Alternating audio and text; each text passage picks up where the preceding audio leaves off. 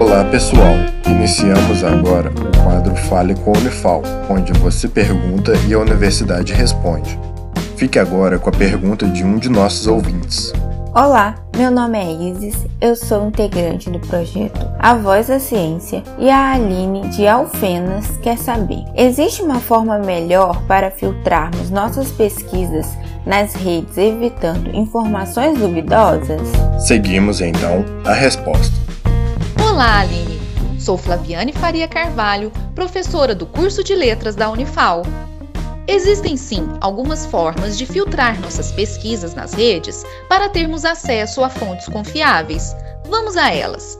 Para começar sua pesquisa no campo de busca do Google, verifique quais palavras-chave podem trazer os melhores resultados. Quanto mais você conseguir refinar seus termos de busca, mais irá encontrar fontes específicas sobre o seu tema e menor será a chance de fugir do assunto. Depois de encontrar algumas fontes, o próximo passo é descobrir quais delas possuem maior ligação com o tema. Isso fará com que você diferencie o que é apenas opinião do que é informação confiável. Outra dica é procurar a fonte da fonte. Isso porque as fontes confiáveis sempre citam outras fontes. Ao encontrar um artigo, pesquisa ou mesmo reportagem, verifique se há referência às fontes consultadas, data ou nome do jornalista responsável pela informação original. Além disso, uma forma de garantir que sua pesquisa tenha credibilidade é utilizar como fonte instituições de estudos reconhecidas, centros de pesquisas e universidades ou grandes especialistas da área. E por último, Recentemente, o WhatsApp disponibilizou uma forma de verificar a autenticidade das notícias que temos acesso.